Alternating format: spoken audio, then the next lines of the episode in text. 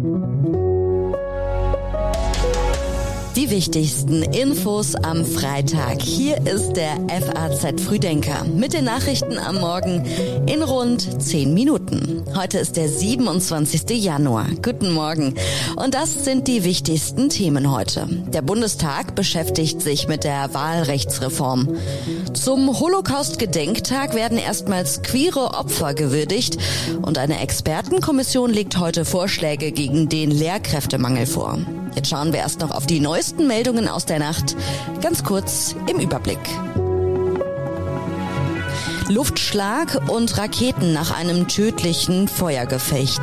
Nach einem der folgenschwersten Militäreinsätze seit Jahren droht in den Palästinensergebieten eine neue Gewaltspirale. Die Festnahme von Terrorverdächtigen eskalierte. Später flogen Raketen nach Israel, dann stiegen Kampfflugzeuge auf. In Haiti randalieren Polizisten. Nachdem sechs von ihnen im Einsatz getötet wurden, sind die Polizisten im Alarmzustand. Einigen Beamten platzte jetzt offenbar der Kragen. In der Hauptstadt brannten Straßensperren. Es gab Tumulte wegen einer Flüchtlingsunterkunft vor dem Kreistag in Mecklenburg-Vorpommern. Die Polizei musste dafür sorgen, dass Demonstranten in Grevesmühlen nicht in eine Sitzung stürmten. Es wurde laut und aggressiv. Die Abgeordneten haben den Bau eines Containerdorfs für Geflüchtete beschlossen. Die Texte für den FAZ Frühdenker kommen heute von Redakteur Patrick Schleret. Ich bin Theresa Salentin. Schön, dass wir zusammen in den Freitag starten. Der Bundestag berät über einen Reformvorschlag zum Wahlrecht. Die Ampel will den Bundestag verkleinern. Im Bundestag findet am heutigen Freitag die erste Lesung über die von der Ampelkoalition angestrebte Wahlrechtsreform statt.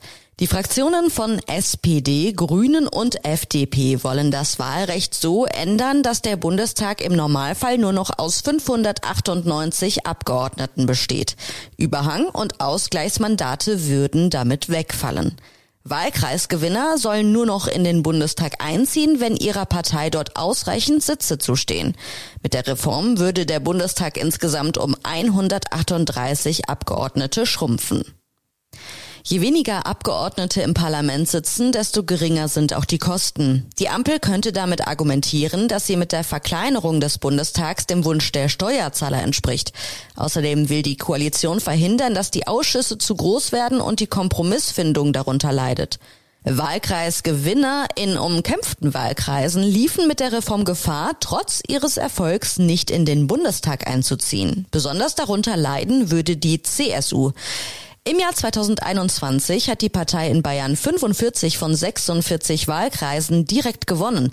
Gemäß dem Reformvorschlag hätten ihr aber aufgrund ihres Zweitstimmenergebnisses nur etwa 34 Sitze zugestanden.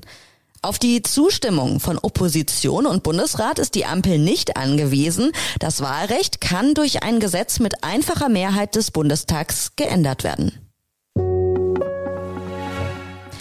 Mit zahlreichen Gedenkveranstaltungen erinnern Politiker, Vereine und andere Initiativen am heutigen Freitag an die Opfer des Nationalsozialismus. Genau vor einem Jahr sprach die Holocaust-Überlebende Inge Auerbacher im Bundestag bei einer emotionalen Sitzung und warnte vor dem Erstarken des Antisemitismus. Leider ist dieser Krebs wieder erwacht und Judenhass ist in vielen Ländern der Welt, auch in Deutschland, wieder alltäglich. Diese Krankheit muss so schnell wie möglich geheilt werden. Heute spricht bei einer Gedenkstunde des Bundestags die Holocaust-Überlebende Rosette Katz. Ein weiterer Redner ist Klaus Schirdewan, der 1964 wegen sexueller Beziehungen zu einem anderen Mann verurteilt worden war. Im Mittelpunkt des Gedenktags stehen in diesem Jahr Menschen, die wegen ihrer sexuellen Orientierung oder Identität von den Nazis verfolgt wurden. In der NS-Zeit wurden offiziellen Angaben zufolge rund 50.000 homosexuelle Männer von der Justiz verurteilt, etwa 10 bis 15.000 in Lager gesperrt und mehr als die Hälfte von ihnen ermordet. Am 27. Januar 1945 befreiten Soldaten der Roten Armee die Überlebenden des Vernichtungslagers Auschwitz im besetzten Polen. Die Nationalsozialisten hatten dort mehr als eine Million Menschen ermordet. Das Verteidigungsministerium bestellt kaum Rüstungsgüter nach. Vertrauliche Unterlagen des Finanzministeriums zeigen jetzt, unter Christine Lambrecht wurde es weitgehend versäumt, Anfragen zur Refinanzierung von Ukraine-Lieferungen zu beantragen. Mit der Abgabe von Leopard 2 Panzern aus Beständen der Bundeswehr rückt die Frage der Nachbestellung in den Fokus. Aus vertraulichen Unterlagen des Finanzministeriums, die der FAZ vorliegen, geht hervor, im ersten Kriegsjahr hat das Verteidigungsministerium kaum Rüstungsgüter nachbestellt, obwohl dafür Haushaltsmittel bereitstanden. Auf mehr als eine Milliarde Euro belaufen sich die unmittelbaren Abgaben aus den Depots der deutschen Streitkräfte. Die Nachbestellungen hingegen liegen nur bei knapp 50 Millionen Euro. Sie wurden unter anderem für Austauschteile für die Panzerhaubitze 2000 und einige Dutzend Lastwagen ausgegeben. Unter der SPD-Politikerin Christine Lambrecht wurde es offenbar weitgehend versäumt, zu den rund 50 Bestellposten überhaupt Anfragen zur Refinanzierung aus Haushaltsmitteln des Finanzministeriums zu beantragen. Lambrechts Nachfolger Boris Pistorius absolvierte gestern einen ersten Truppenbesuch. Der neue Verteidigungsminister versprach Tempo bei den Nachlieferungen zu machen. Der Zielkonflikt einer gleichzeitigen Militärhilfe für die Ukraine und einer besseren Ausstattung der eigenen Streitkräfte könne nur zusammen mit der Rüstungsindustrie gestemmt werden, sagte Pistorius. Das Ziel muss sein, dass wir schnellere, nachhaltige und anhaltende Wiederbeschaffungswege und Zeiten haben. Es muss verlässlich sein. Das bedeutet gegenseitige Planungssicherheit, wechselseitige Planungssicherheit von politischer, von administrativer Seite, was Aufträge angeht, aber auch von Seiten der Wirtschaft, was Lieferzeiten und anderes angeht. Das muss zusammengeführt werden. Und wenn damit verbunden ist, dass mehr Ressourcen, mehr Produktionsressourcen in Deutschland und in Europa übrigens aufgebaut werden müssen, dann sollte das passieren. Ja. Mehr zu dem Thema hören Sie auch bei meinen Kollegen im FAZ-Podcast für Deutschland. Die neue Folge heißt Kampfpanzer für Kiew. Was liefern wir als nächstes? Wo steht die Ukraine im Kampf gegen Korruption? Mehrere Vizeminister, Gouverneure und hochrangige Beamte sind zurückgetreten oder wurden entlassen. Präsident Zelensky will zeigen, dass er es ernst meint mit der Bekämpfung von Misswirtschaft und Amtsmissbrauch. Durch den russischen Einmarsch ist die Ukraine mehr denn je auf westliche Unterstützung angewiesen, nicht nur bei der Militärhilfe. So fand im ukrainischen Staatsapparat der größte Umbau seit Kriegsbeginn statt, während in Deutschland über Panzerlieferungen gestritten wurde.